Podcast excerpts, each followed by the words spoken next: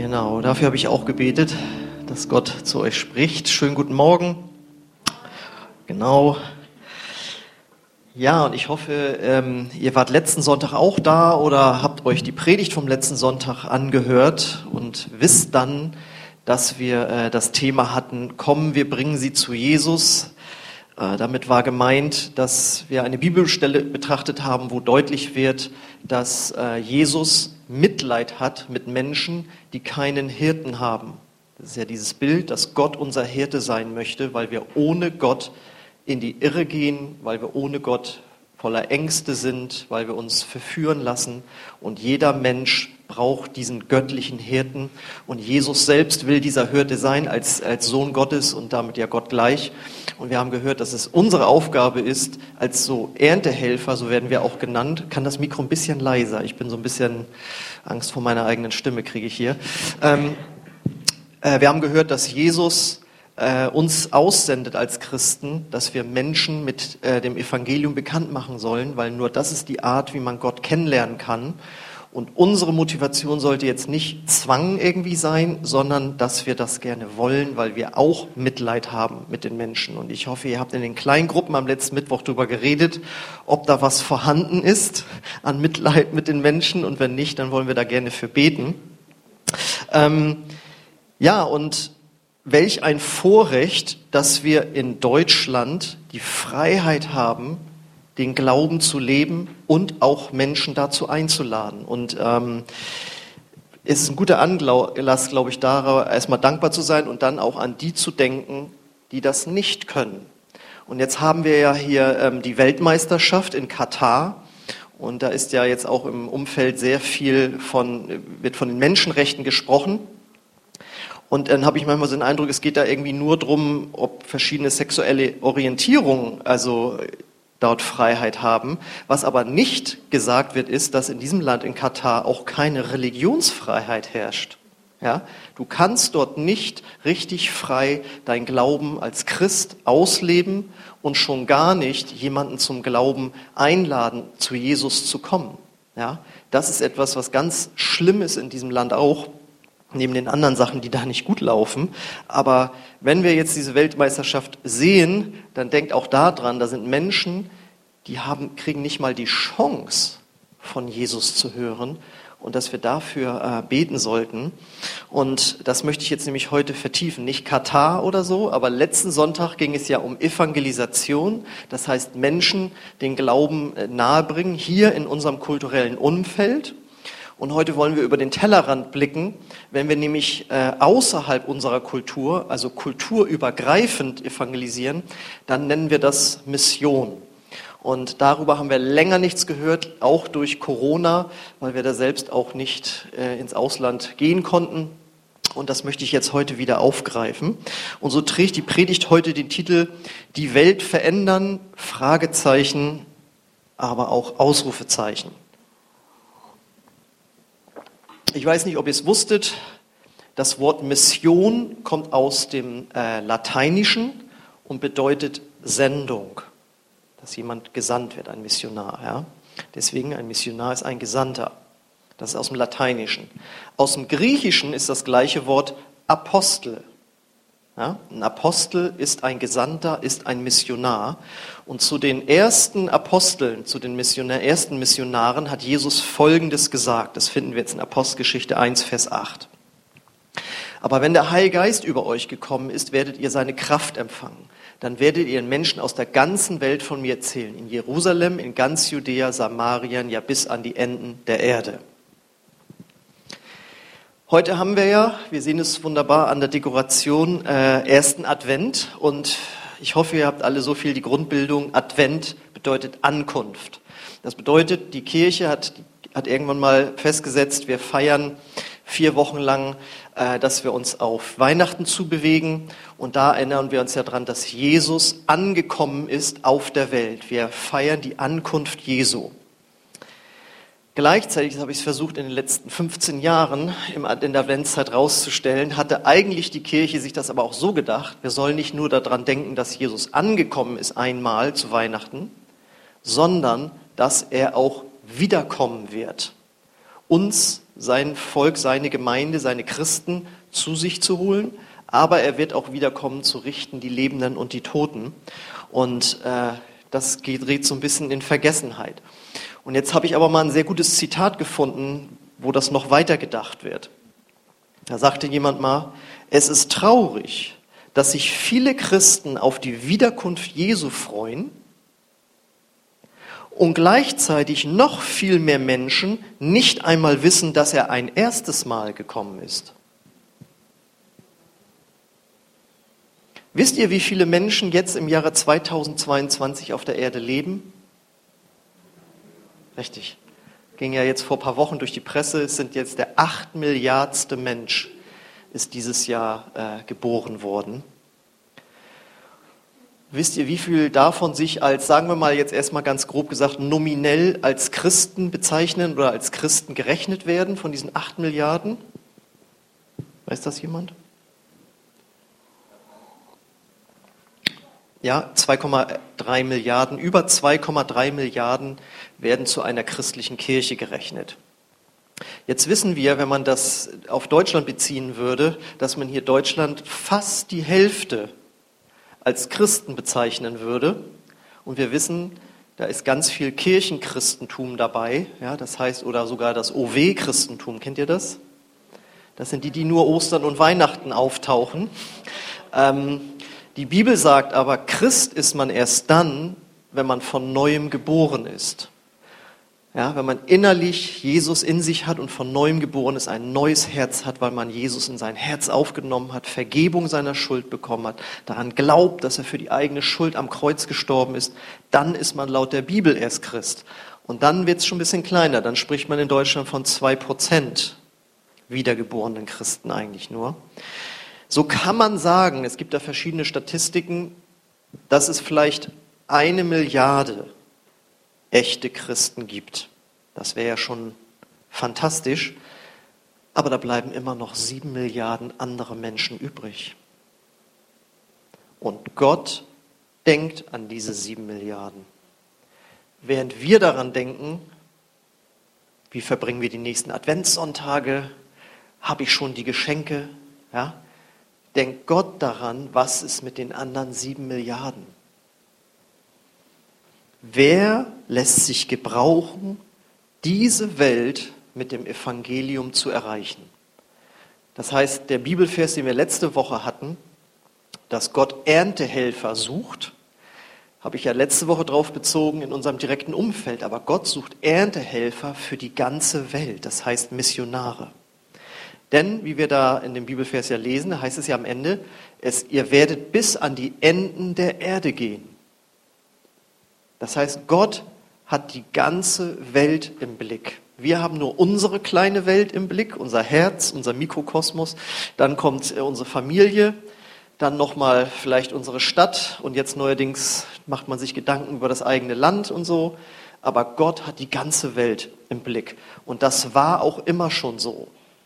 Ja, schon im ersten Buch Mose lesen wir über Abraham, in dir werden alle Geschlechter der Erde gesegnet werden. Und wir lesen das noch jetzt ein bisschen stärker in einem Psalm, im Psalm 96, die Verse 3 und 7. Da heißt es, erzählt den Völkern von seinen Taten und sagt allen, welche Wunder er tut. Und damit sind alle Völker gemeint. Ihr Völker der Welt, verneigt euch vor dem Herrn, erkennt, dass der Herr herrlich und stark ist. Das ist jetzt ja nur ein Ausschnitt. Ja? Also es gibt noch viele andere Bibelstellen, wo es heißt, Gott möchte alle Völker erreichen. Und in der Offenbarung, dem letzten Buch der Bibel, steht auch, dass aus allen Völkern und Stämmen werden Menschen äh, kommen und ihn anbeten. Aber so weit ist es noch nicht. Da ist jetzt die Zeit dazwischen, wo wir gefragt sind. Das ist jetzt aber also Gottes Wunsch. Gott möchte alle Völker erreichen. Aber was ist die Realität? Und da kommt ein Bibelvers, den würdet ihr vielleicht nicht sofort darin vermuten, aber die Bibelkenner wissen, was das zu bedeuten hat. Im Lukas-Evangelium Kapitel 4, 5 und 6. Da hat Jesus eine Konfrontation mit dem Teufel und da heißt es, da führte der Teufel ihn auf die Höhe und zeigte ihm alle Königreiche der Welt in einem Augenblick. Und er sagte zu ihm, ich will dir Macht über diese Länder und all ihre Reichtümer geben, denn ich füge über sie und kann sie geben, wem ich will. Und Jesus, wenn wir das weiterlesen, widerspricht ihm nicht. Und der Apostel Paulus sagt, der Teufel ist der Gott dieser Welt. Jesus sagt an anderer Stelle, der Fürst dieser Welt. Als die ersten Menschen von Gott die Autorität über die Welt bekommen haben, ja, ihr sollt über die Vögel und die Fische herrschen und so weiter, das Land bebauen und so weiter. Ich gebe euch diese Erde. Da haben sie sich von Gott abgewandt und haben sich vom Teufel verführen lassen und ihn zum Herrn ihres Lebens gemacht. Und seit das so ist, seit es die Menschheit so gibt, haben wir all das, was uns belastet. Nicht nur Krankheiten und Ängste, sondern eben auch Mord und Totschlag. Und Jesus sagt, und Mord und Totschlag fängt nicht erst an, wenn man zuschlägt, sondern es fängt bereits im Herzen an. Manche, es gibt ja manche, die freuen sich gar nicht auf Weihnachten, weil sie dann ihre Familie treffen. Also die erweiterte Familie. Die sogenannte bucklige Familie mit Anhang irgendwie. Also wo, wo, man, wo man erwartet, dass es Streit gibt. Warum sind wir Menschen so? Weil wir vom Teufel verführt worden sind und eine geistliche Krankheit in uns tragen, die sich Sünde nennt. Und seitdem hat der Teufel hier ein erhebliches Maß äh, an Herrschaft. Ich vergleiche das immer so, es gibt ja so ein Lied, das wir den Kindern beibringen, er hat die ganze Welt in seiner Hand, er hat die, das stimmt auch, er hat, Gott hat die Welt in seiner Hand wie ein Apfel, aber in dem Apfel ist der Wurm drin. Ja?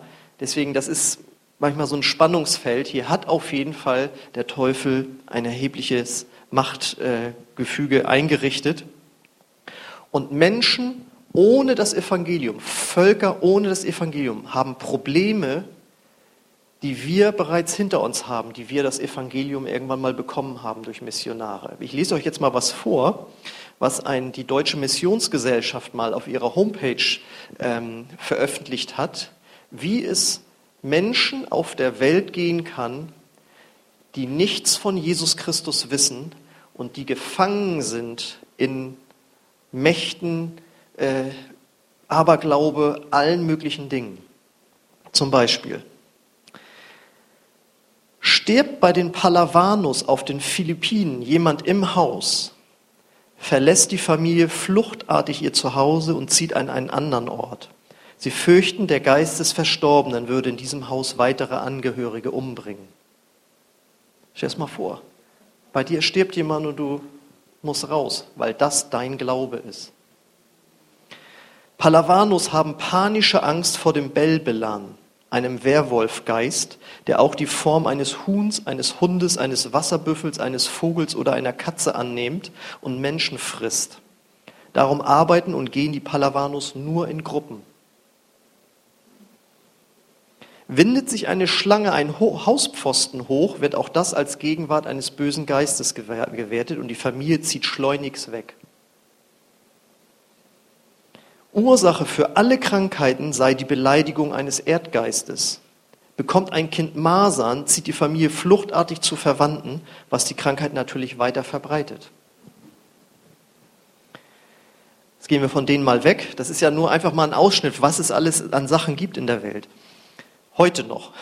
Im Gucci-Stamm in Äthiopien durfte früher ein junger Mann nur heiraten, wenn er einen Mann aus einem anderen Stamm erschlagen hatte. Kam bei einem Baby der Bokus in Benin, also in Afrika, die oberen Schneidezähne zuerst aus dem Kiefer, wurde es als dämonisch besessen angesehen. Es nagt am Leben der Mutter und versucht die Familie zu töten, lehrte ihre Tradition. Das Kind müsse getötet werden, glaubten sie. Wird eine Frau der Madiha-Indianer in Brasilien schwanger, gilt das erst als Anfang der Zeugung. Bis zur Entbindung soll sie mit möglichst vielen verschiedenen Männern schlafen, da bei jedem Geschlechtsakt ein Körperteil am heranwachsenden Fötus erschaffen wird. Viele werden so mit Geschlechtskrankheiten infiziert. In arabischen und afrikanischen Kulturen werden noch immer Millionen Mädchen beschnitten. So fordert es ihre Kultur und auf schreckliche Weise werden sie verstümmelt. Wir können jetzt noch anfangen, die Menschenopfer der Azteken und der Germanen und so weiter Christliche Mission hat ja in unseren Breitengraden, besonders in Medien, einen ganz schlechten Ruf. aber als Pastor habe ich mich natürlich auch mit Kirchengeschichte beschäftigt und natürlich sind da viele Sachen nicht nur schlecht gelaufen, sondern das war schlecht. Aber der weit überwiegende Teil der christlichen Mission hat so viel Gutes in die Welt gebracht, nämlich das Evangelium, dass Menschen frei geworden sind von solchen äh, schrecklichen Glaubensansichten und Riten und Gebräuchen. Wo wäre die Welt ohne christliche Mission? Christen waren es, die Krankenhäuser gebaut haben, Waisenhäuser gebaut haben. Was viele nicht wissen, zum Beispiel diese großen Universitäten in den USA, Harvard und Yale und so weiter, ne, diese Elite-Universitäten, die wurden gegründet, damit dort evangelik evangelikale Pastoren ausgebildet werden. Das sind christliche Städten, wo Leute das geglaubt haben, was wir heute noch glauben und wo heute das Gegenteil von dem gelehrt wird, was wir heute glauben. Ja? Ja, also so viele Sachen hat christliche Mission in die Welt gebracht und vor allem hat sie Menschen Hoffnung gebracht, dass es nach dem Tod nicht vorbei sein muss, dass du nicht gequält wirst oder nicht mehr auf die Welt oder wie auch immer, sondern dass du in den Himmel kommst, dass du Gott kennenlernen kannst. Diese Hoffnung hat die christliche Mission gebracht. Also die Welt braucht Mission und Gott hat immer wieder Missionare geschickt, zum Beispiel den Apostel Paulus. Wir haben gehört, die Völker kennen ihn nicht und deswegen hat Gott zu ihm gesagt in Apostelgeschichte 26, 17 bis 18, und ich werde dich sowohl vor dem eigenen Volk als auch vor anderen Völkern beschützen, zu denen ich dich senden werde. Ihnen sollen die Augen geöffnet werden, damit sie sich vom Dunkel zum Licht und aus der Macht des Satans zu Gott bekehren. Das mit dem Schwarz-Weiß habe ich übrigens gemacht, damit eure Augen trainiert werden. Dann werden sie Vergebung für ihre Sünden und einen Platz im Volk Gottes empfangen. Alle, die durch den Glauben an mich ausgesondert sind. Was für eine krasse Aussage von der Macht Satans hin zu Gott. So, sagt die Bibel, leben die Völker in Finsternis, dort, wo nicht das Evangelium kommt, wo nicht die Botschaft von Jesus kommt, seine Hoffnung, seine Befreiung, seine Heilung, ja, all diese Dinge. Und nochmal, wir leben deswegen heute unter anderem anders und so gut, weil der Apostel Paulus sich damals auf den Weg gemacht hat und der Heilige Geist ihn zuerst nach Europa geschickt hat. Er wollte unbedingt nach Asien, und Geist gesagt hat, nein, es geht erst nach Europa. Und deswegen nennen wir uns heute christliches Abendland. Er hat das damals gemacht, ein paar Jahrzehnte nach dem Tod von Jesus. Und im 8. Jahrhundert hat zum Beispiel Bonifatius seinen Platz eingenommen, hat diesen Ruf angenommen und hat die Welt der Germanen, na, wir sind ja Germans, ja, so verändert, ja, früher haben die, äh, der Germanen, die haben Menschenopfer gebracht, ihr kennt diese ganzen Moorleichen und was es da alles gibt und so, ja. Also ähm, so viel Gutes und an Veränderung und ja, das, was wir heute als Zivilisation bezeichnen, ist durch das Evangelium, durch Missionare auch zu uns gebracht worden. Und ich denke, es ist wichtig, einfach jetzt nochmal sich darüber Gedanken zu machen. Du kannst heute mit Jesus leben weil sich irgendwo an, jemand anders aus einem anderen Land mal aufgemacht hat, hier in unsere Breitengrade zu kommen, das Evangelium zu verbreiten und es ist bis zu dir gekommen. Vielleicht bist du in einem christlichen Elternhaus aufgewachsen und für dich war das alles immer selbstverständlich. Aber es ist nicht selbstverständlich und es ist für sieben Milliarden, auf der Menschen, Milliarden Menschen auf der Welt nicht äh, selbstverständlich. Deswegen denke ich, einfach aus Dankbarkeit sollten wir uns immer wieder Gedanken machen, wie, wo kann ich meinen Platz auch in der Weltmission einnehmen? Jetzt sagst du wahrscheinlich, ja, aber ich bin kein Missionar. Ja, wenn man Mission wirklich nur als kulturübergreifend äh, begreift. Ansonsten hatten wir letzte Woche gehört, doch, du bist auch Erntehelfer, in gewisser Weise bist du auch ein Gesandter hier in deinem Umfeld. Aber wenn du nicht von Gott den Ruf hast, selbst ins Ausland oder hier in Deutschland kulturübergreifend missionarisch tätig zu werden, äh, dann kannst du trotzdem jemanden unterstützen, der das macht. Ja? Hier bin ich Herr, sende meinen Bruder. Das Original lautet ja, hier bin ich Herr, sende mich. Aber so kann man das dann umwandeln. Herr, sende meinen Bruder oder meine Schwester. Und die Bibel spricht auch davon. In Römer 10, Vers 15, da heißt es, wie aber sollen sie predigen, also die Missionare, wenn sie nicht gesandt sind? Wie geschrieben steht, wie schön sind die Füße derer, die Gutes verkündigen, also diese Missionare. Und ich weiß noch genau, wie darüber mal jemand gepredigt hat und er sagte, das Stichwort ist hier für euch als Kirche, als Gemeinde, sie müssen gesandt werden. Und von wem werden sie gesandt? Von einer Ortsgemeinde. Natürlich gerne mit Hilfe einer Missionsgesellschaft, die sich um die rechtlichen Dinge kümmert, die organisiert ist, die in dem Land vielleicht schon tätig ist, wie auch immer. Aber die Sendung muss eigentlich durch eine Ortsgemeinde erfolgen. Es muss also Leute geben, die hingehen und predigen und Waisenhäuser bauen, wie auch immer.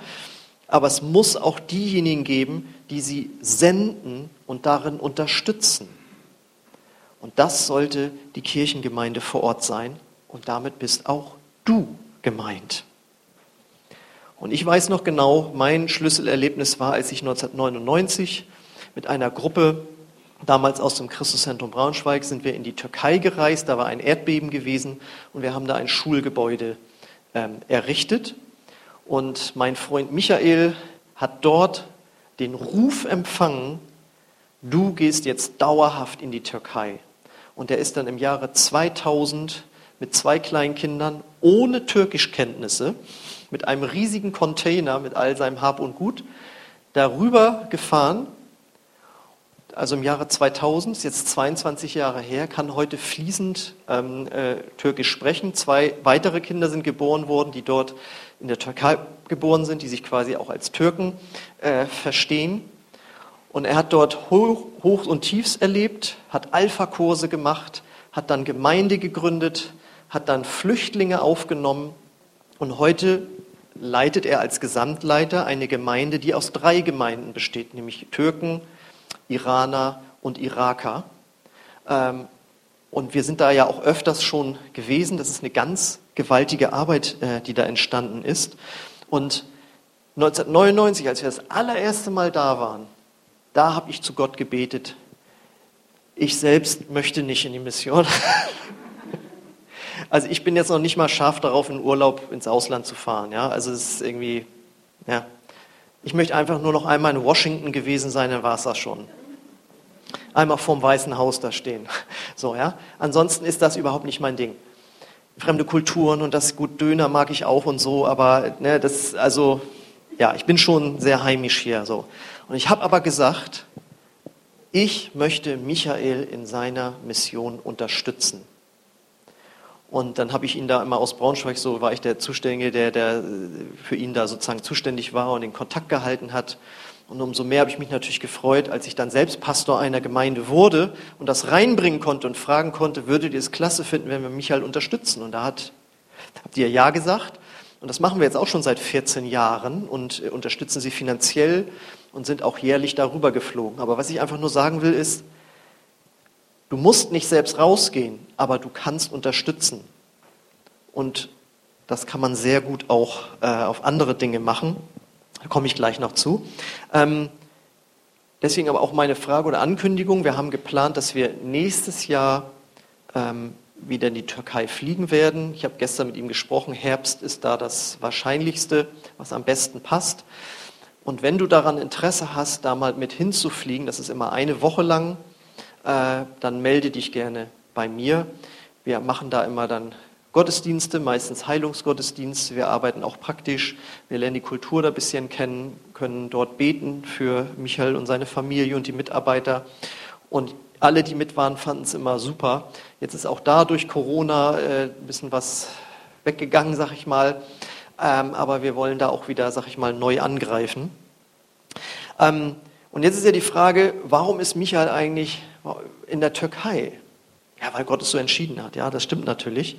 Aber was wir damals auch gesagt haben, wir möchten eigentlich nur Missionare unterstützen, die im sogenannten 1040-Fenster arbeiten. Was ist das? Dazu sehen wir das nächste Bild. Das 1040-Fenster findet ihr dort. Das äh, trägt seinen Titel deswegen, weil das der zehnte und der vierzigste nördliche Breitengrad ist. Und in diesem Fenster sieht es so aus. In diesem Bereich gibt es nach Schätzung circa 1,6 Milliarden Menschen. Vielleicht sogar zwei jetzt schon, zwei Milliarden Menschen. Und jetzt kommt's, die noch nie die christliche Botschaft gehört haben. Über 90 Prozent aller unerreichten Volksgruppen leben dort, also die noch nie das Evangelium gehört haben.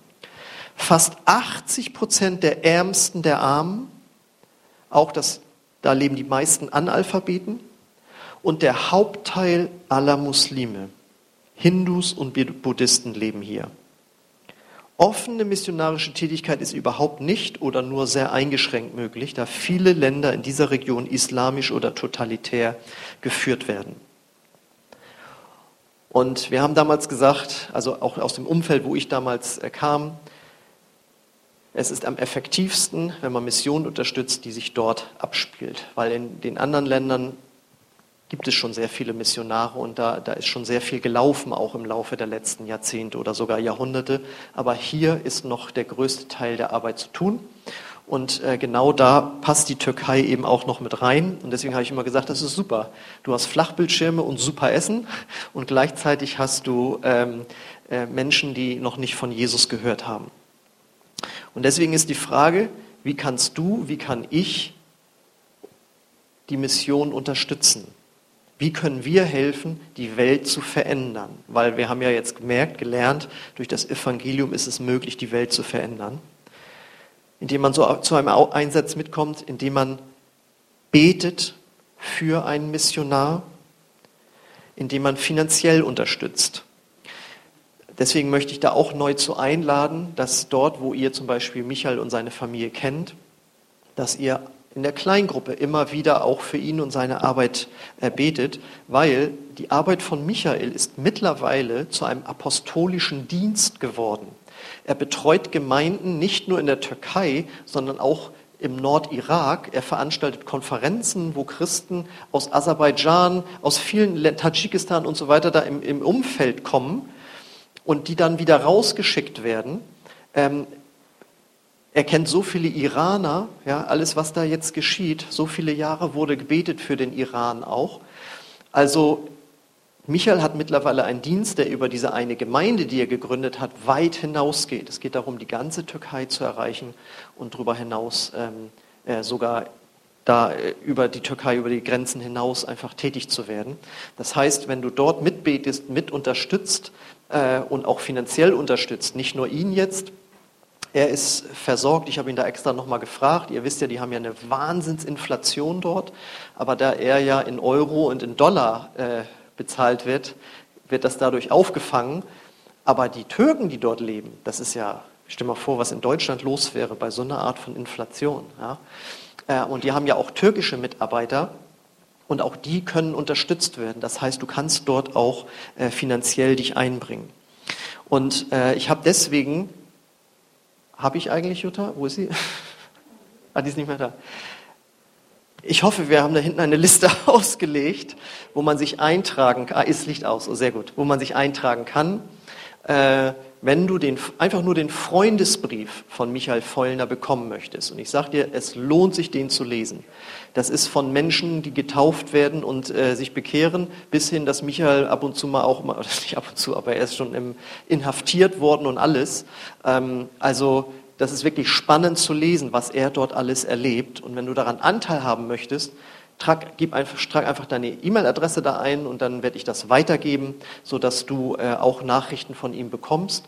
Und wenn dich das dann anspricht, kann es ja sein, dass du sogar sagst, da ist ein finanzielles Anliegen, die unterstützen dort in der Türkei ja auch Flüchtlinge, ja, also auch da kann man unterstützen oder eben einen seiner Mitarbeiter finanziell mit äh, versorgen, dann bekommst du davon zu wissen und kannst selbst vor Gott entscheiden, ob du dich da engagieren möchtest. Genau. Und dann gibt es noch was, was man tun kann, als kleine Denksportaufgabe für uns alle.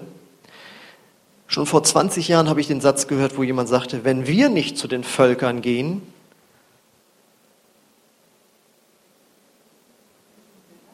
was dann? kommen die Völker zu uns.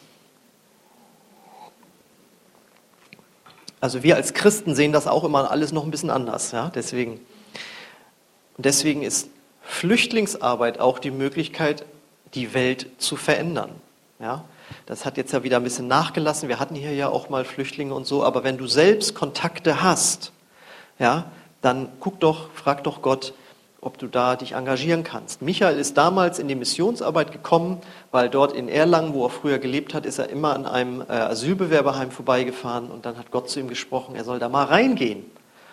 Und dann ist er mit anderen Christen reingegangen und das war sein Einstieg in Mission. Und Michael war ein ganz normaler Typ, der war äh, Banker und er wollte Karriere machen und sonst was. Und dann kam Jesus in sein Leben und heute lebt er in der Türkei. Ne? Ja, und das ist Mission, damit komme ich jetzt zum Schluss, ist deswegen wahrhaftig weltverändernd, denn Jesus sagt in Matthäus 24, 14 folgendes. Das müsste die nächste Folie sein. Die Botschaft vom Reich Gottes wird auf der ganzen Welt gepredigt werden, damit alle Völker sie hören. Und dann erst wird das Ende kommen. Dann wird das Ende kommen.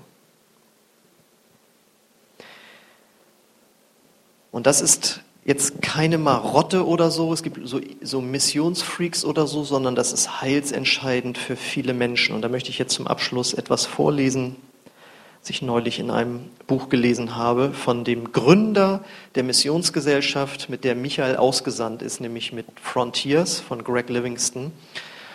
Und der sagt Folgendes. Er hatte mal, er sagt, er hat in seinem Leben nur zwei Träume gehabt nachts, wo er sagt, da ist er sich sicher, dass Gott zu ihm geredet hat. Und der eine ging so. Zwei Muslime starben. Sie waren anständige Männer gewesen, gute Familienväter. Sie hatten ihre Frauen nicht geschlagen. Sie hatten hart gearbeitet, um ihre Kinder zur Schule schicken zu können. Sie bemühten sich treu, ihre Gebete zu verrichten, auch wenn es wegen ihrer vielen Arbeiten nicht immer gelang, die fünf Gebete pro Tag einzuhalten. Plötzlich waren sie in der Dunkelheit. Sie schrien nicht, aber sie waren völlig schockiert. Es war der Augenblick der Wahrheit. Sie merkten, dass ihr Glaube nicht der Weg und die Wahrheit war, nicht die Tür zum Paradies. Sie waren betrogen worden, sie waren fassungslos, brachten kein Wort mehr heraus. Schließlich fand einer von ihnen seine Sprache wieder und flüsterte dem anderen zu. Hattest du, hattest du je einen christlichen Freund? Der andere Mann dachte angestrengt nach und antwortete dann traurig, nein, nein, niemals. Und du?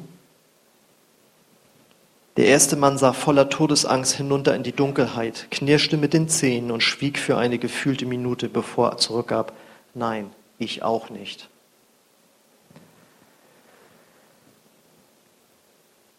Und jemand wie Michael ist so ein Freund für Menschen von anderen Religionen und du kennst vielleicht auch andere Missionare. Und lass uns einfach neu darüber nachdenken, welchen Platz ich, du, wir einnehmen können in Gottes großem Auftrag, die Welt zu erreichen.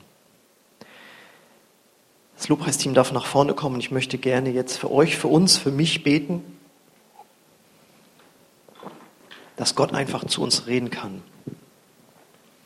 Denn eins ist klar, wenn jeder von uns Gebete spricht, finanziell sich engagiert, ermutigt durch E-Mails, vielleicht sogar rüberfliegt oder hier in Deutschland ähm, Kontakte bekommt zu Menschen, die einen anderen Glauben haben, dann ist das wahrlich äh, weltverändernd. Und ich lade euch ein, aufzustehen und dann möchte ich gerne für euch beten. Ja, Vater im Himmel, ich danke dir jetzt erstmal dafür, dass wir in einem christlichen Abendland leben dürfen dass du deine Diener losgeschickt hast und sie Ja gesagt haben, uns hier zu erreichen. Danke, Herr, dass wir in diesem Land leben dürfen mit Religionsfreiheit, dass irgendjemand uns von Jesus erzählt hat. Und wir wollen auf dieses große Erbe schauen, dass hier Missionare aktiv waren, die das Evangelium von Jesus gebracht haben. Dafür sagen wir dir Danke, Herr. Und wir wollen aus dieser Dankbarkeit heraus und aus diesem Mitleid heraus für Menschen, die dich nicht kennen, einfach neu diese Frage stellen, Gott, wo möchtest du mich haben, dass ich diese Welt mit verändere? Wo möchtest du mein Gebet? Wo möchtest du meine Finanzen? Wo möchtest du meine Anteilnahme?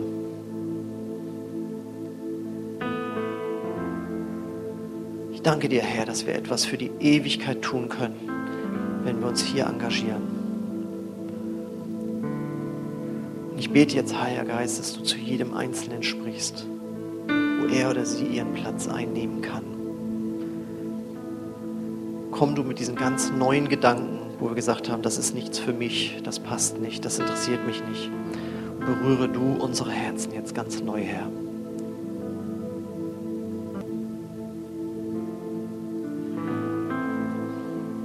Hier bete ich, dass es zuerst beginnt mit diesem Mitleid, nicht mit irgendeiner Form von Zwang, jetzt muss ich da auch noch rein und mich engagieren, sondern weil wir es wirklich wollen, weil du unser Herzen berührt hast, Herr.